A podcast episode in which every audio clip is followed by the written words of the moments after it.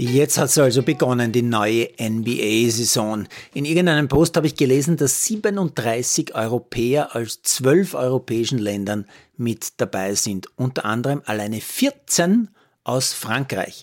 Allen voran natürlich Wemby, also Victor Wembanyama, der erst 19-Jährige aus Le Gesnay, Ganz in der Nähe von Schloss Versailles liegt es. Er war Nummer 1 Draft und die ganze Basketballwelt spricht seit Wochen gefühlt nur noch über diesen Wemby, diesen langen Franzosen.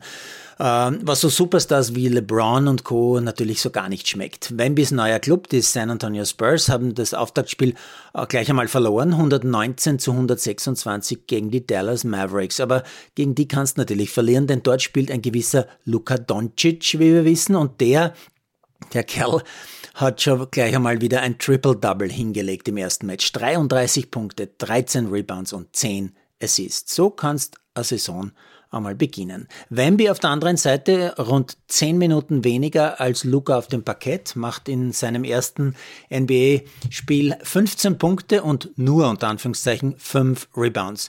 Wie mein NBA-Insider-Sohn aber mir sofort schreibt, bauen die den jungen Mann ganz, ganz, ganz gescheit und behutsam auf, denn der Hype, der ist wirklich unglaublich. LeBron James, äh, dem Hype ja nicht gerade fremd ist, der verliert zum Auftakt auch gegen die Denver Nuggets 107 zu 119. LeBron macht 21 Punkte, die meisten seines Teams, aber offensichtlich doch zu wenig. Auf der anderen Seite knallt Nikola Jokic auch ein Triple-Double hin. 29 Punkte, 13 Rebounds, 11 Assists. Steph Curry beginnt mit Golden State auch mit einer Niederlage.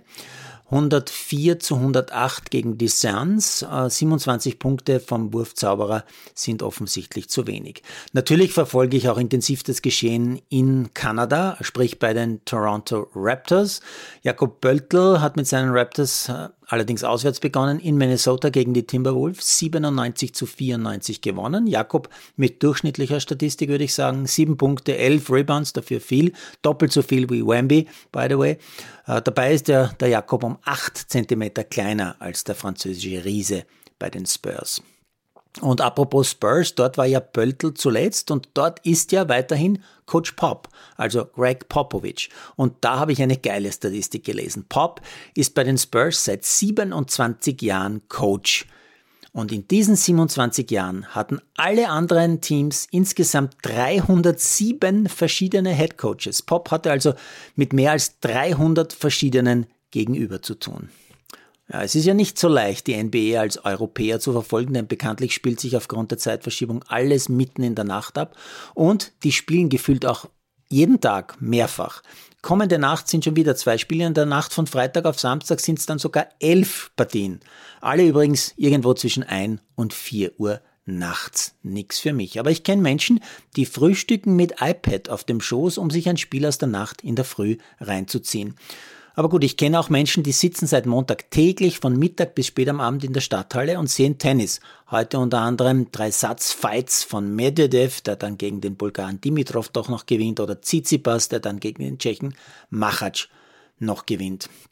Ja, und nachdem jetzt, während ich den Podcast mache, der Italiener Sonego aus Turin gegen den Südtiroler Sinner aus Innachen noch immer spielt, es ist noch nicht einmal das zweite Satz zu Ende und es könnte einen dritten geben, wird das Top-Duell der Supertypen Tiafoe gegen Monfils, das heute auch noch ausgetragen wird, also auch wieder eine na lange Nacht des Tennis in der Stadthalle.